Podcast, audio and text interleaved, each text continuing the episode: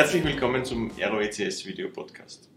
In der heutigen Ausgabe ist Gunnar Porada bei mir zu Gast. Gunnar ist Security Consultant bei der ROECS in Deutschland. Herzlich willkommen, Gunnar. Dankeschön, hallo. Auch von meiner Seite herzlich willkommen und ich freue mich sehr für die Einladung. Besten Dank. Gunnar, ich, ich, ich bin hier Gast, ich nutze das, äh, das Videostudio der Aero in Deutschland heute, um, um mit dir zu plaudern. Äh, nochmal danke für deine Zeit.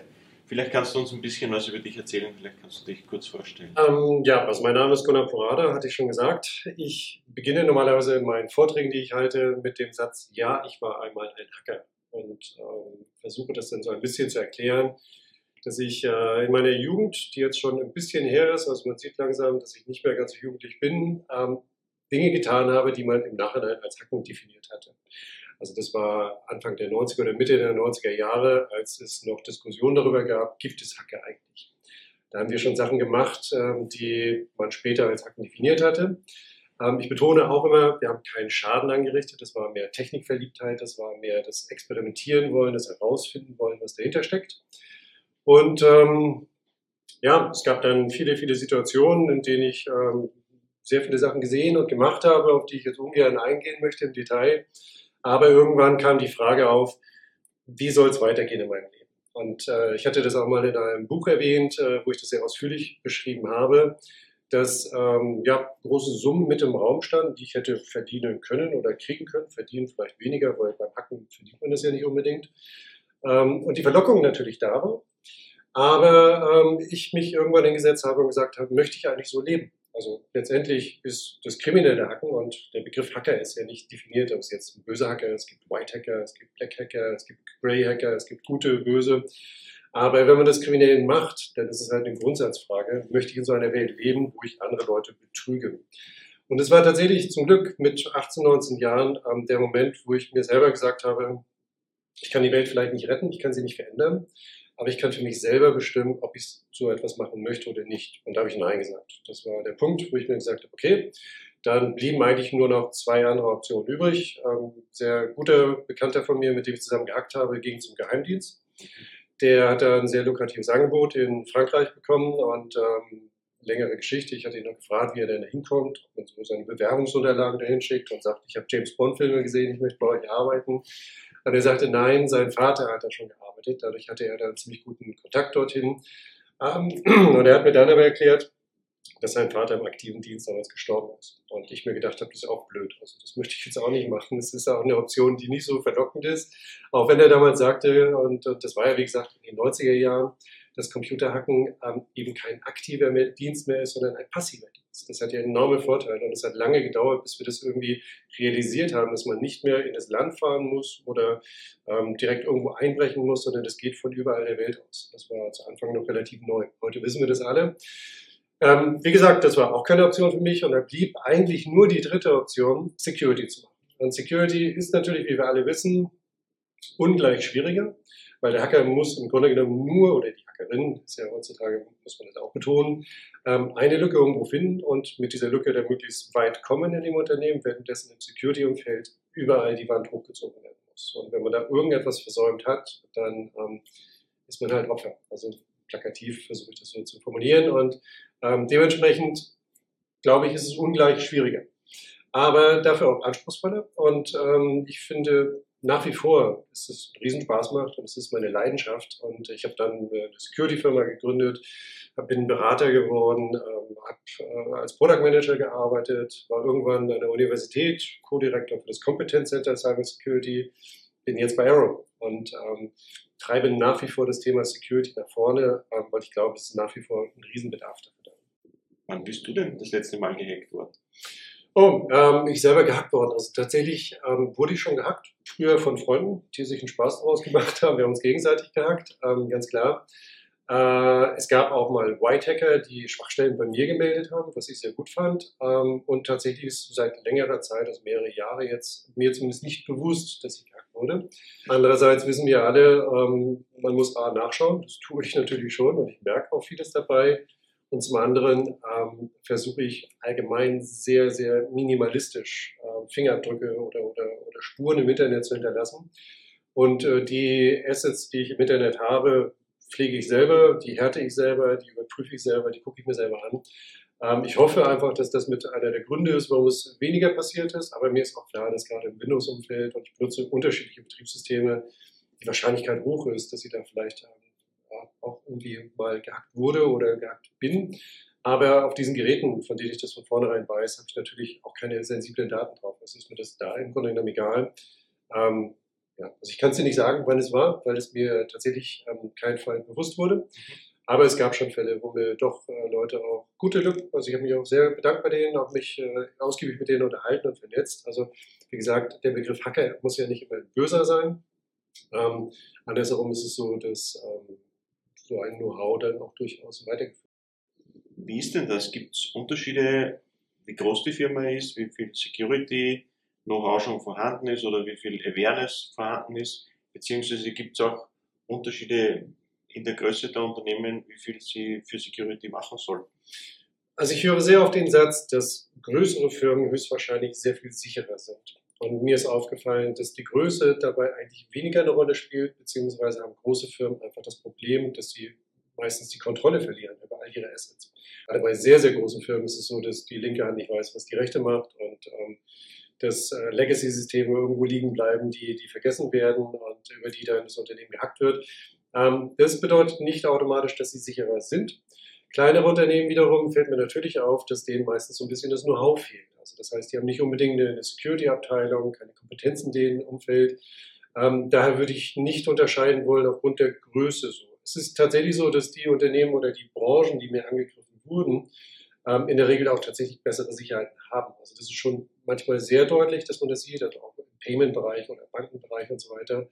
Ähm, anders vielleicht jetzt als im produzierenden Gewerbe oder auch im Medizingewerbe, die sehr nachlässig in dem Thema sind. Eher in diesen horizontalen Verteilungen sehe ich Unterschiede. Aber die Unternehmensgröße ist tatsächlich ähm, nie für mich zumindest deutlich gewesen, dass sie jetzt besser oder schlechter ist. Die Komplexität der, der Infrastruktur, die wird ja immer, immer mehr. Man sieht, es gibt IoT-Devices, es gibt die Cloud, es gibt verteilte Netze etc wie viel schwieriger ist es denn jetzt über die Zeit geworden, überhaupt für, für eine Security zu sorgen?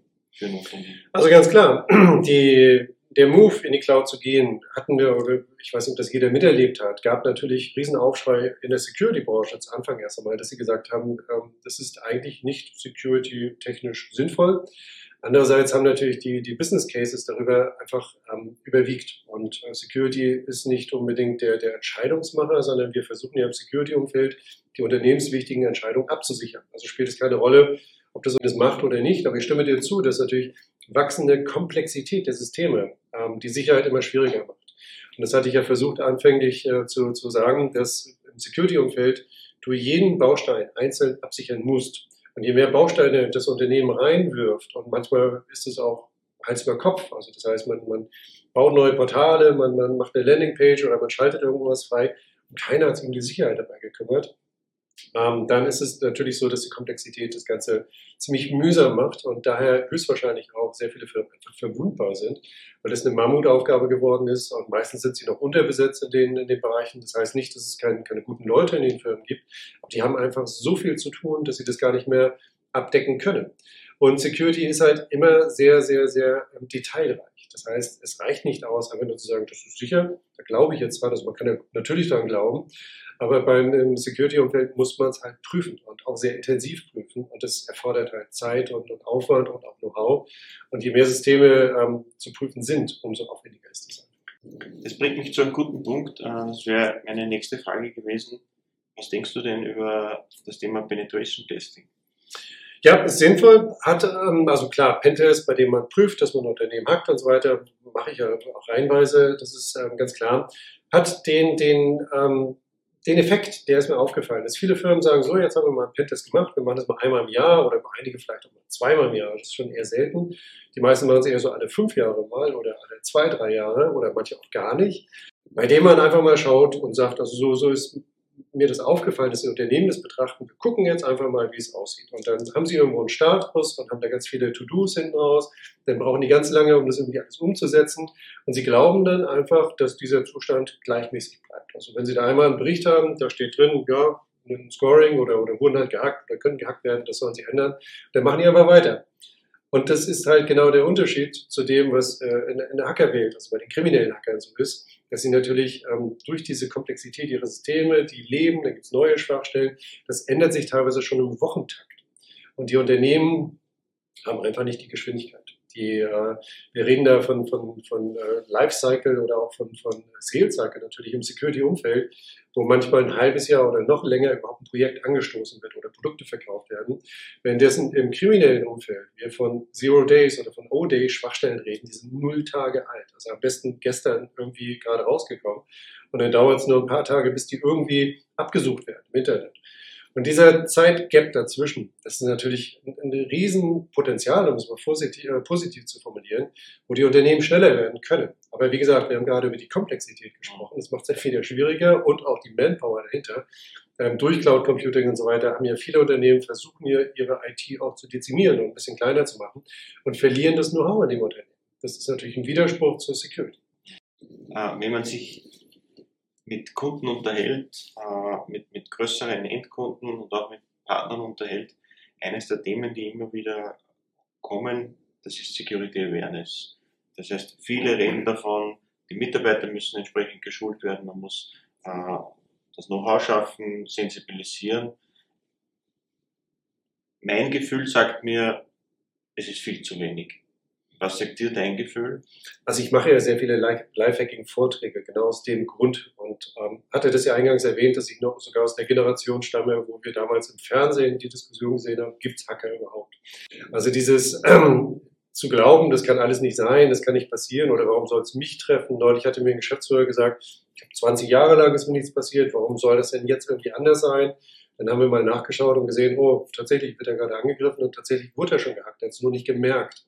Also Awareness ähm, ist natürlich ein breites Feld. Also es beginnt bei, der, bei dem Bewusstsein der Unternehmensleitung, egal ob Vorstand, C-Level oder Inhaber, überhaupt sich dem Thema anzunehmen, weil ein, ein riesengroßes Missverständnis, glaube ich, in der Branche einfach herrscht, dass jeder immer glaubt, der andere kümmert sich um, um die Sicherheit. Also das Unternehmen sagt, wir sind da bei einem Provider oder wir haben irgendeinen Cloud-Hoster, der macht doch bestimmt die Sicherheit. Und da gibt es sehr oft schon die ersten Missverständnisse. Das ist eine, eine, eine Verständnisfrage, die dahinter steckt wo auch Verträge überhaupt nicht beinhalten, dass sie sich um die Sicherheit kümmern. Dann geht es weiter natürlich über, über das, äh, die Mitarbeiter, das Unternehmen selber, dass sie nicht äh, alles Mögliche irgendwo reinstecken und mal testen, äh, was auf dem USB-Stick drauf war, den sie irgendwie auf dem Parkplatz gefunden haben oder auch eine E-Mail, dass sie da nicht mehr draufklicken müssen. Bis hin zu den neuen Fällen, die mir jetzt schon aufgefallen sind, dass auch die Angreifer, ähm, zum Beispiel Ransomware-Attacken, durchaus viel Geld verdienen. Und es gibt schon einige Fälle, hatte ich jetzt gesehen, wo der Angreifer einzelne Mitarbeiter versucht zu überzeugen, dass sie die Schadsoftware ausführen und dann an, dem, an der Bezahlung, die dahinter steht, beteiligen. Das heißt, da kriegt ein Mitarbeiter das Angebot, dass er vielleicht Bitcoin im Wert von einer Million kriegt, wenn das Unternehmen selber eine, eine Erpressungssumme von 20, 30 Millionen bezahlt. Und da fangen sich Mitarbeiter natürlich an, Gedanken zu machen und fragen sich, wie viel verdiene ich eigentlich, wie loyal bin ich eigentlich dem Unternehmen soll ich da einfach mal draufdrücken? Kann ich immer noch sagen, das war ein Versehen, da konnte ich ja nichts für. Ähm, das nutzen Angreifer natürlich auch. Also das ist der Innentäter 2.0, wie ich mal einfach nennen möchte, ähm, der dazu verleitet wird, dann etwas zu tun. Also ja, Awareness ist sehr vielfältig, hilft auch ungemein. Aber was auch oftmals vergessen wird bei der, bei der Frage nach der Awareness, ähm, habe ich dann technisch auch schon möglichst viel getan. Weil auch da wiederum sind gerade im Ransomware-Bereich sehr viele mehr Möglichkeiten, als die meisten Unternehmen tun. Ähm, und viele stellen sich dann hin und sagen, der Mitarbeiter war der Dumme oder der, mein, mein Chef versteht das alles irgendwie gar nicht. Das finde ich immer ein bisschen unfair, weil man kann sehr viel, ähm, wenn man weiß, dass, dass jetzt nicht unbedingt das Technik-Know-how bei den, bei den Mitarbeitern da ist, was ja vollkommen normal ist. Also es gibt viele Bereiche, viele Branchen, von denen ich, denen ich auch keine Ahnung habe, ähm, würde ich mich nie hinstellen und sagen, das ist jetzt der dumme Mitarbeiter. Sondern ich weiß, er reagiert eventuell so oder so und kann im Vorfeld schon versuchen, die Risiken von ihm wegzunehmen. Und ähm, da gibt es durchaus Potenzial, wo man das verbessern kann. Aber grundsätzlich, klar, Awareness bringt sehr viel. Das Stichwort Ransomware hast du mir ja auch äh, schon gegeben. Jetzt, du kennst die Sicht des Angreifers, du kennst die Sicht des äh, Unternehmens, das auch von demjenigen, das verteidigt. Vielleicht, vielleicht kannst du mir mal erzählen, wie so eine Ransomware-Attacke aus der Sicht des Angreifers ausschaut. Also, was Guck. muss da alles passieren im genau. Vorfeld, um da überhaupt erfolgreich zu sein? vorweg möchte ich noch erwähnen, dass Ransomware ähm, so, so ein bisschen eine Revolution ist. Ähm, ich mache das ja, wie gesagt, schon 20, 30 Jahre lang. Und es war von Anfang an so, dass Hacker oder Angreifer immer auch ihre eigene Schadsoftware hatten. Und äh, ich habe früher immer gesagt, der Hacker pflegt seinen Trojaner besser als seine eigene Beziehung. Also das behaupte ich einfach mal so frech, ähm, damit er nicht erkannt wird. Und es war schon immer so, dass jedes Mal, wenn Unternehmen gehackt wurden, natürlich auch Backdoors mit eingebaut wurden, irgendwo eine Shell installiert wurde, irgendwo Trojaner installiert wurde. Und das lief komplett unter dem Radar. Das heißt, die Firmen haben es nicht gemerkt, weil es eben nicht sichtbar war. Und sind wir ehrlich, wenn man irgendwie in der IT-Abteilung fragt, wie sicher sind wir, sagen die meisten, wir sind top sicher, weil es ist ja nichts passiert. Das ist ja, siehst ja, funktioniert alles, läuft alles, also sind wir auch nicht gehackt worden. Das war ein Riesenproblem in der Branche. Das hat sich schlagartig geändert, als Ransomware gekommen ist, weil dann wurde es auf einmal visuell. Das heißt, da war eine Erpressungsmeldung auf dem Bildschirm und jetzt waren die Rechner alle auf einmal verschlüsselt. Und das ist noch heute so, dass das tatsächlich ähm, dafür sorgt, dass wir viel mehr Transparenz auf einmal kriegen. Ähm, zu deiner Frage, wie das abläuft. Ähm, Klar, also ganz klassisch, das Unternehmen wird höchstwahrscheinlich erst einmal untersucht. Also das ist Information Gathering, machen Angreifer natürlich genauso. Dann guckt man sich an, welche Assets haben sie, wo sind die, wo haben die Schwächen, wie sind die, die äh, Abläufe, die sie dort haben. Durch die Cloud und durch vieles andere ähm, ist natürlich auch die Angriffsfläche größer geworden.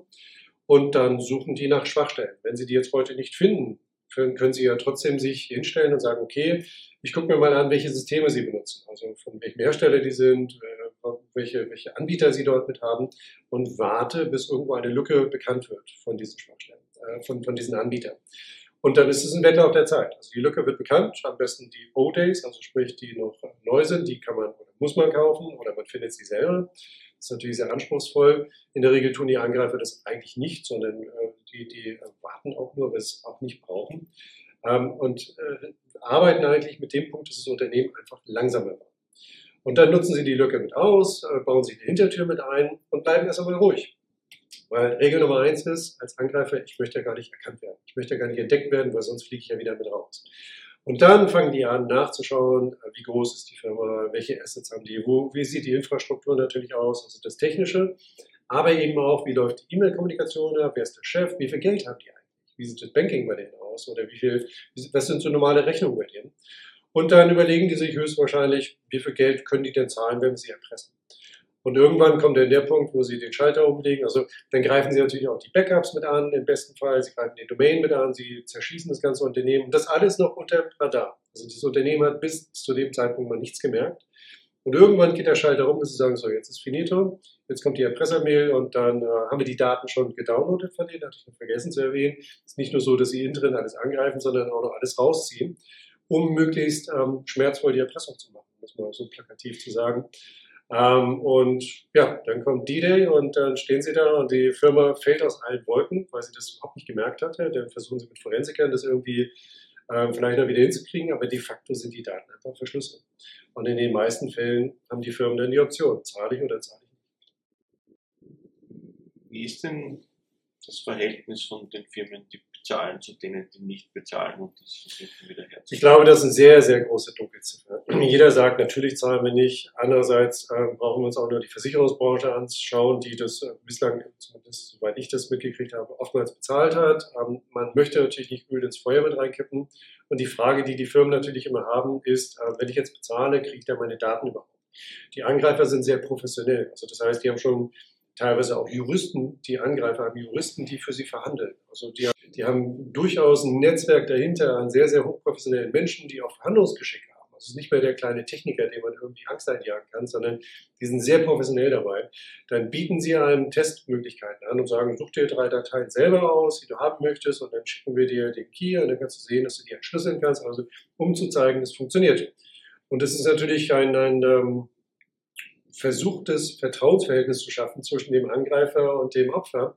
Ähm, letztendlich müssen Sie aber wissen, dass technisch betrachtet, ähm, selbst nachdem bezahlt wurde, die Firma immer noch komplett erneut erpresst werden kann, wieder angegriffen werden kann, wieder Daten gestohlen werden kann.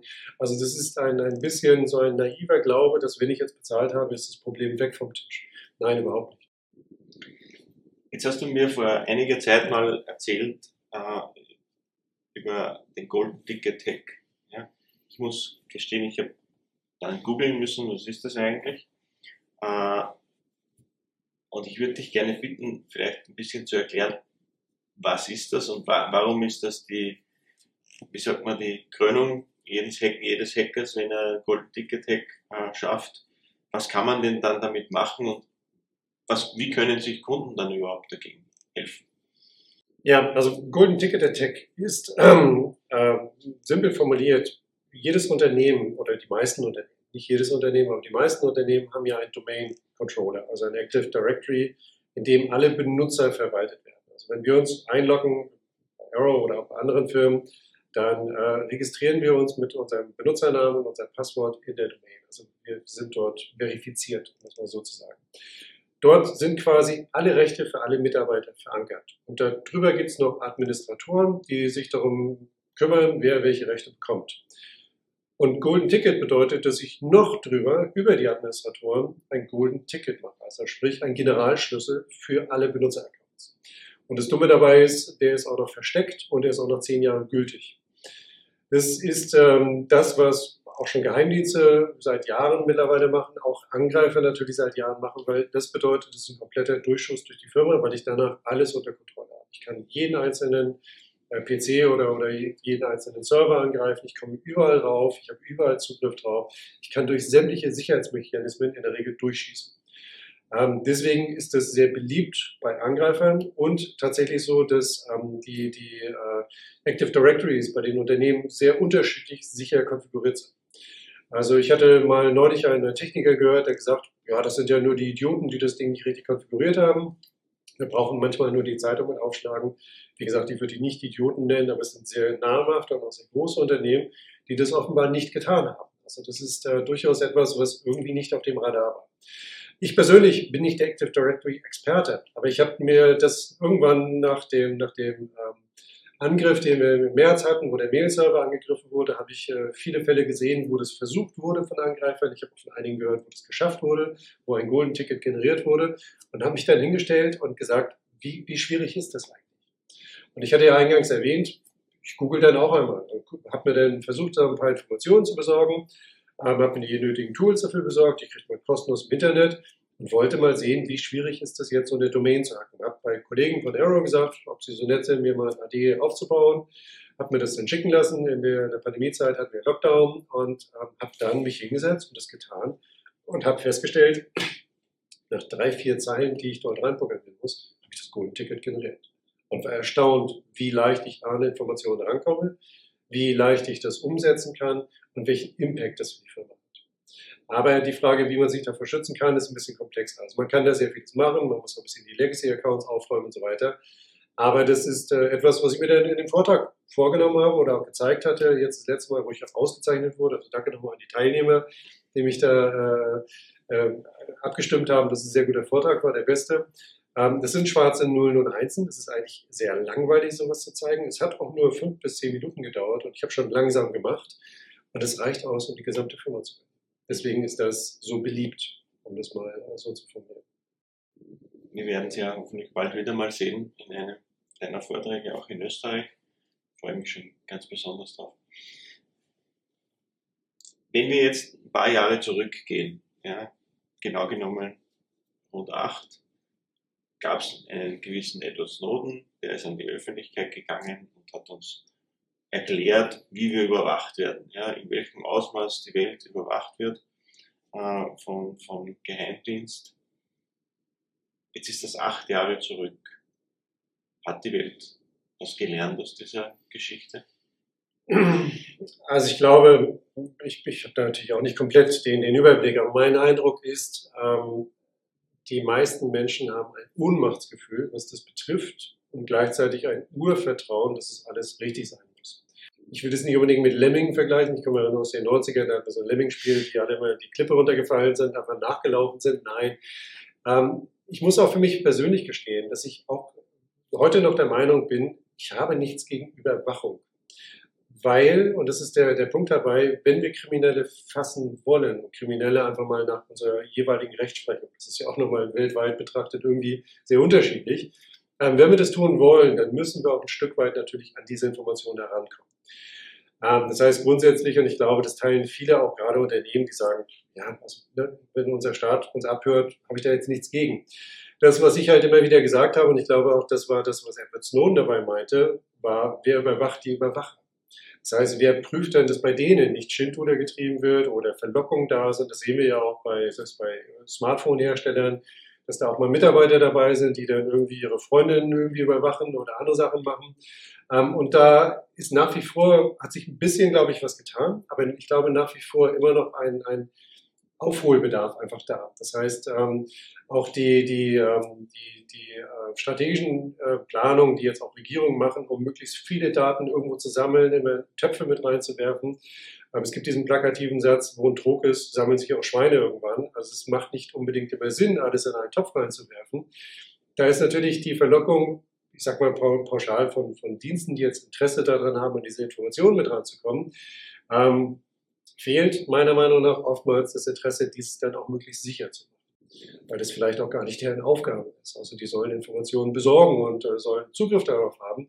Und keiner hat sich so recht um die Sicherheit dabei gekümmert. Und dann wird es missbraucht. Also A, wer überwacht die Überwacher und B, wie abgesichert ist das Ganze und das ist, glaube ich, auch das, was Edward Snowden irgendwie so erschrocken hat und was uns alle irgendwie erschreckt, wo wir sagen, wir haben nichts zu verbergen, das ist ja der klassische Satz, aber das Problem ist, was passiert, wenn unsere Daten manipuliert werden? Identitätsdiebstahl und ähnliches lösen riesengroße Probleme mit uns. Und da haben wir einfach eine Ohnmacht und sagen, wir hoffen alle, dass uns das nicht passiert. Dummerweise fallen da doch viele in den Brunnen und dann stehen sie da. Und äh, ich glaube, wir müssen oder wir sollten, wir tun gut daran, uns mehr auch darüber Gedanken zu machen, ähm, lohnt es jedes Mal, an alle Informationen mit ranzukommen, auch die Interpretationen, die darauf laufen, sei es mit KI oder mit anderen, ist so fehleranfällig. Wir merken das immer erst hinterher. Aber die, die, ähm, die, das Lehrgeld, was wir da bezahlen, sind Kollateralschäden, die nicht unbedingt für den Einzelnen besonders toll sind. Das macht mir halt immer ein bisschen Schrecken. Wenn man sich die heutige Technologie anschaut, mit autonomen Fahren, du hast das schon angesprochen, AI, KI, Engines, äh, auch die, die, digitalen Sprachassistenten, die es gibt. Äh, wo steuert denn die Welt hin? Wird, wird auf der einen Seite eh nur mehr alles gespeichert überall und dann im Nachhinein vielleicht analysiert? Oder werden wir jetzt dann schon live gehackt beim Autofahren? Ja, ist ja, denke ich, immer noch ein gewisses Risiko, wenn, wenn, wenn das Fahrzeug über zehn verschiedene SIM-Karten irgendwohin IP-mäßig verbunden ist. Das Potenzial ist ja groß. Also die Frage, wo es, wo es hinführt, kann, glaube ich, keiner beantworten. Es gibt so Zukunftsforscher und ähnliches. Ähm, es gibt auch viele äh, äh, Menschen im Internet, die darauf hinweisen, dass wir in den 80er Jahren gedacht haben, dass wir heute fliegen würden. Mit, Flugtaxis entwickeln ja mittlerweile auch welche dass wir ähm, vieles schon erreicht hätten von dem, was wir heute überhaupt noch nicht haben. Ähm, das heißt also auch dort wiederum bin ich relativ geerdet, auch was KI betrifft und ähnliches. Die meisten KIs sind gar keine KIs, sondern es ist ein super Marketing-Gag, um vielleicht auch äh, Investment zu kriegen und, und äh, Kapital zu kriegen und dann merken die irgendwann, es funktioniert jetzt doch nicht so toll oder beziehungsweise ja, gut, Big Data ist auch ein anderes Thema. Ähm, ich glaube, ja, natürlich wird es wachsen und natürlich versuchen wir weiterhin mit Computerhilfe oder, oder Technologien unseren Alltag zu erleichtern. Gerade wenn du Sprachassistent ansprichst, hatte mich meine Tochter neulich noch gefragt, als sie gerade wieder im Werkstattwagen hatte, ob wir dieses Spiel nochmal spielen können, mit dem Sprachassistenten zu sprechen, der nichts versteht, weil sie sich jedes Mal kaputt lacht darüber, was da für Ergebnisse kommen.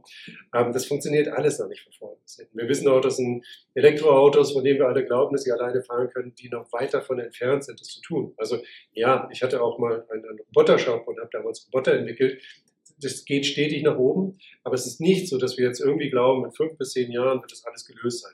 Es kommt, es wird immer mehr kommen, aber es ist auch sehr fehleranfällig. Und gerade bei solchen Technologien, ähm, die dann auch Menschenleben mit betreffen und so weiter, tun wir natürlich gut daran, auch sehr sorgsam damit umzugehen. Es wird weiterentwickelt werden, es wird komplexer werden, das ist ja das, was du sagtest. Können wir jetzt gehackt werden in dem Auto? Na klar, gab es viele Fälle, ähm, wo so etwas zumindest schon mal im Labor gemacht wurde ähm, und wir auch nicht erleben möchten, dass die Bremssysteme auf einmal irgendwie auf der Autobahn von jemand anderen ausgeschaltet werden. Natürlich sind auch die Automobilhersteller absolut in dem Thema drin und versuchen das natürlich auch zu vermeiden. Ähm, auch dort äh, habe ich festgestellt, dass früher noch um, um jedes äh, jeden Widerstand gefeilscht wurde, den die irgendwie für 0,00 irgendwelche Cents auf der Platine drauf haben wollten, da verstehen sie heute schon, dass sie Sicherheit machen sollten, weil sonst einfach der, der ganze Markt kaputt gemacht wird, wenn die Menschen Misstrauen dem gegenüber. Also da hat sich schon einiges verbessert. Ähm, wo das hinführen wird, ja, ich glaube, der, der Satz vorhin, ähm, mach du Security und ich werde mein Leben lang hacken, ist, äh, wir haben beide unser Leben lang zu tun. Es ist ein Prozess, der wird einfach weitergehen. Die Technologien werden wechseln, werden wandern, das tut es ja auch heute noch. Grundsätzlich ist vieles aber tatsächlich gleich. Äh, die abschließende Frage stelle ich Ihnen meiner Gäste. Ich stelle es dir frei, das zu beantworten, ob du uns etwas vom privaten Gunnar erzählen möchtest oder nicht.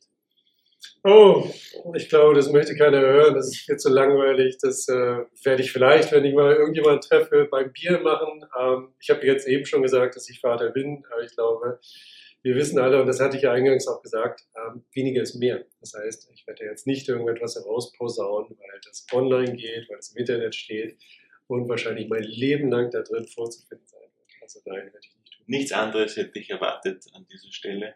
Ich danke dir vielmals für den Besuch, fürs nette Gespräch, für deine Zeit. Und, ja, danke dir, Einladung. Freut mich sehr. Dankeschön.